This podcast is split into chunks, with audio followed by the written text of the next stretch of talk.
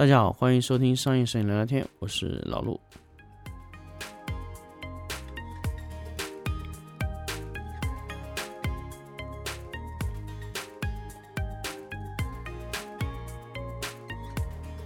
天气预报说天气糟糕，但我还是怕约会会迟到。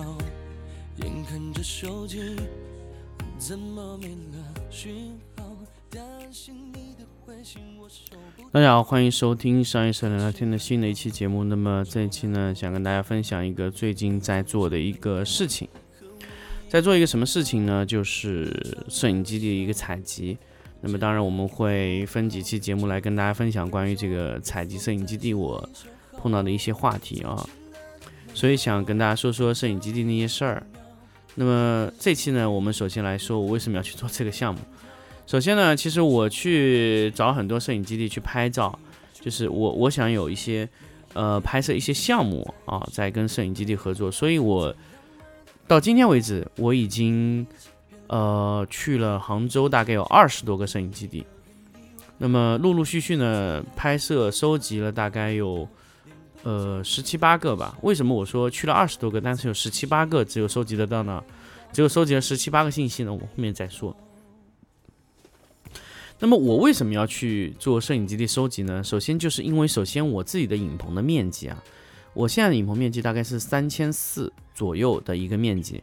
那么我的拍摄组呢，现在大概在七组的摄影组，大概有四组的视视频组。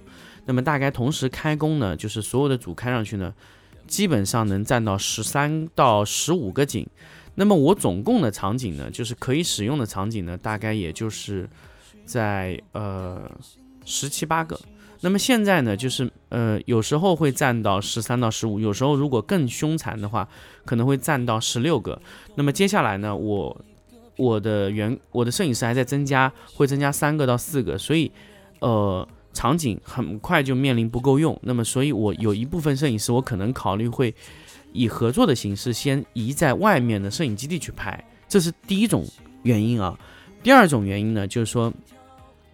那当然，这个是暂时的，我不可能长期，因为我后期还要再拓展我的摄影面积啊。就是如果说我的业务量持续是这么大的情况下，那我会拓展楼楼顶的面积，我可以再拓展一千七啊，再拓展出去，我要把日常的任务量就是排到，就是让摄影师完全就是能覆盖到所有的场景。那我现在已经把场景所有的场效利用化利用率最大的情况下，还是会崩，呃，场地还是会不够用的情况下，我会去考虑和外面的摄影。的一些现成的摄影基地去合作，那我说的摄影基地就是直接有场景的摄影基地啊。那么第二种原因呢，就是因为我们现在做的大部分都是内景，比如说有些需要拍摄外景的场景，就比如说在室外啊、户外的一些场景啊，可能我们就实现不了。比如说他去商场里面拍，我不可能去做一个商场的场景，这个对于我来说，我的拍摄的次数很少，但是呃，它需要有效果。那么这个时候呢，我就会和一些呃摄影的基地去合作，因为我之前。在去年的一年，也是这样的运作，就是我之前在杭州的这个 MoMA 有合作过非常多次，一直在那边拍，啊，那么后期呢，其实我当时就是和 MoMA 合作呢，其实我觉得就是你如果只和一个摄影基地合作，就只在他那个地方拍，那你又马上会发现你的东西就拍拍的就是太一样了，就是很无聊了。那么这个时候你就想去看，呃，由于去年呢，我这个。呃，案例不多，像这种情况不多，所以外景外景率也很低，所以我没有呃，就特意去找，我就说要不就是在 MoMA 拍。那么从今年开始呢，其实我就觉得突然好像这个任务量一上来，像现在那个任务量已经在我的影棚里完全爆单了。那么，所以我这个时候呢，就已经开始需要去做一些外景基地的一些储备。那么这个时候呢，我就去找了很多的外景基地啊，就是一个一个看。每一个外景基地的价格都不一样啊，那么有些呢就是擅长这个方向，有些是擅长那个方向啊。那么我在做外景基地的勘察的时候呢，我做了一份勘察表格。这个勘察表格包含什么内容？第一个名称，第二个它是不是有洗手间？有洗手间的意思就是呃里面比较方便。第二个它有没有化妆间？有没有啊更衣室？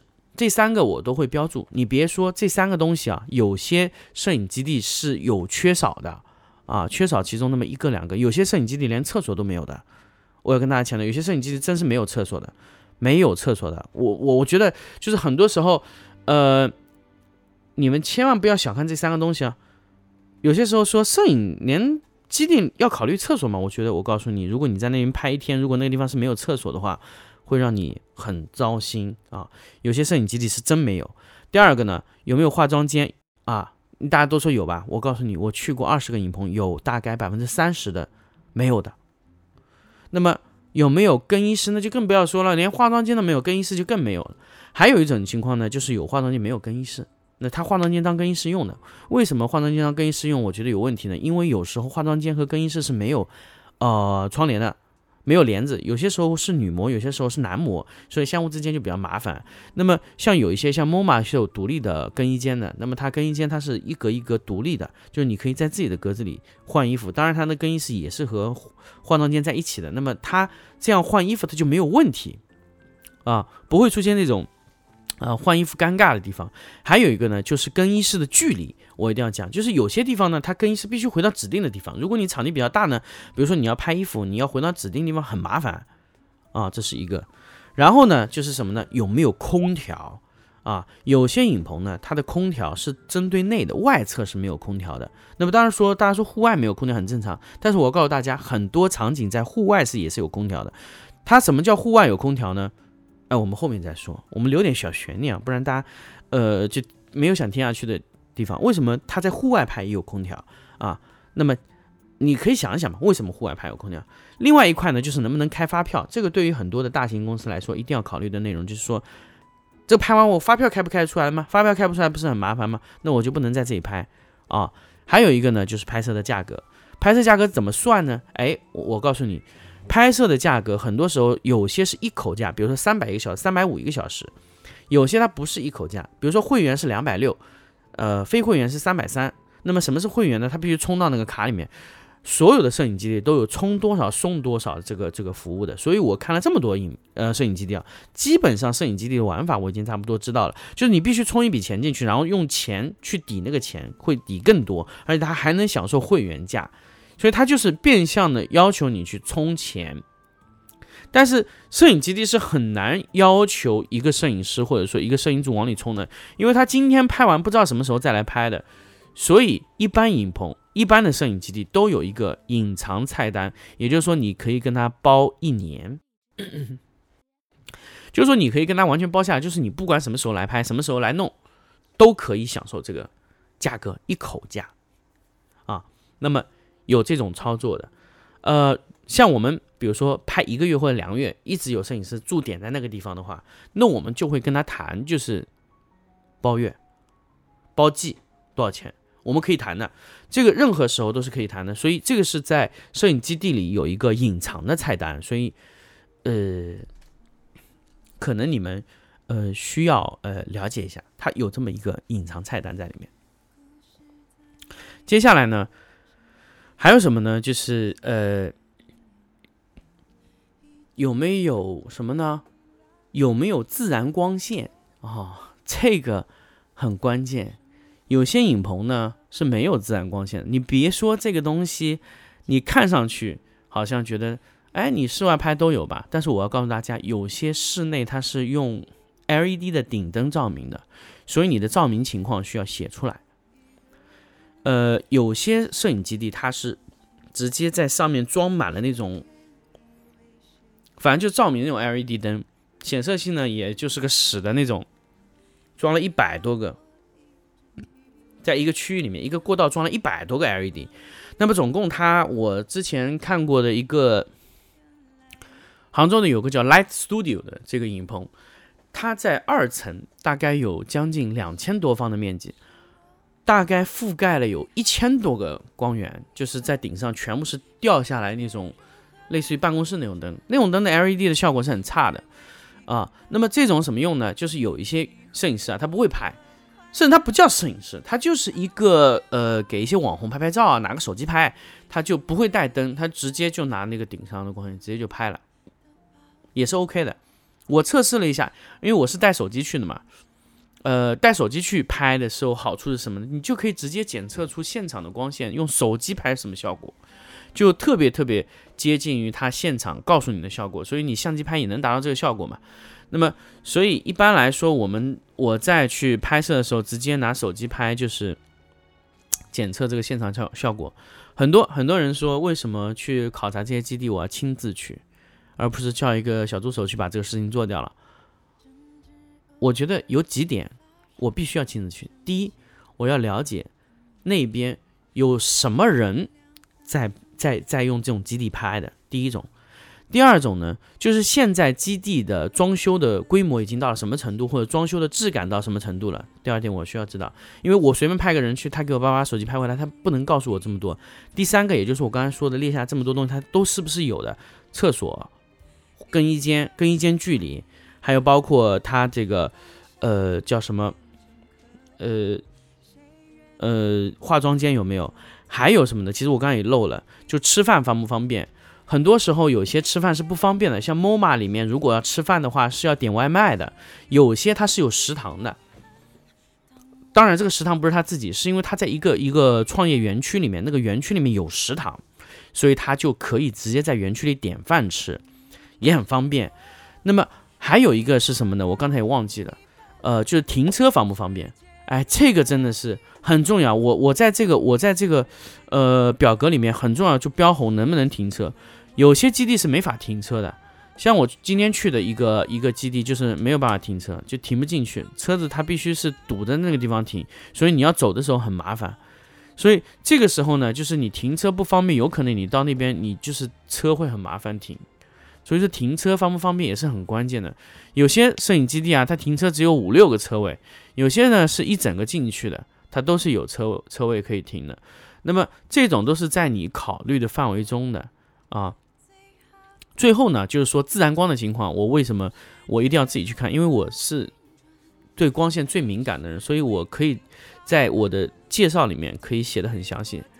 那么当然，呃，我自己给每个影棚啊都是定义了一个光照情况，就是我会给呃我看图的一些摄影师意见，就是说你这个情况下，在这种光照环境下面，你可以用什么？光线或者说顶光可以做什么呢？你下面要去做什么？我会给他一个光线的参考。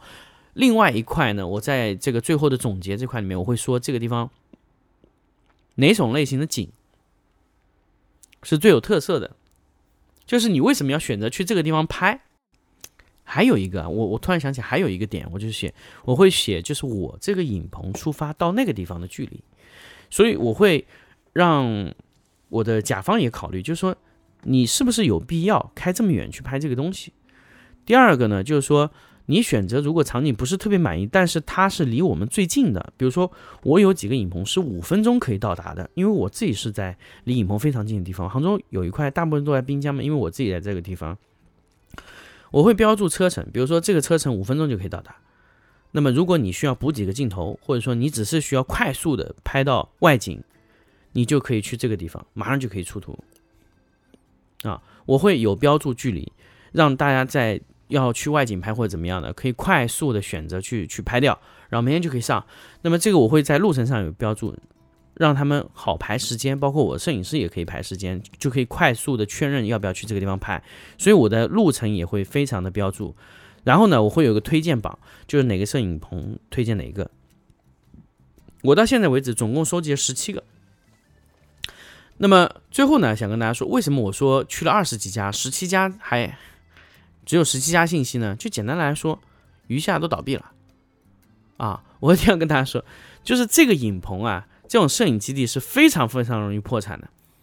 它这个影棚啊，它这个影棚啊，它运作一段时间，它很容易亏损，所以它在大众点评上挂的那个地址啊，你过去的时候它已经不存在了。但是他的评论还是有的，我一直以我去的有五个，一直上面是有评论，结果到那个地方，我才发现大众点评上已经没有他电话了。所以我现在你们去大众点评上面来看，如果这个大众点评进去以后，这个摄影基地连电话都没有的，嗯，十有八九都倒闭了啊。所以你可以选择谨慎过去啊。对于一个。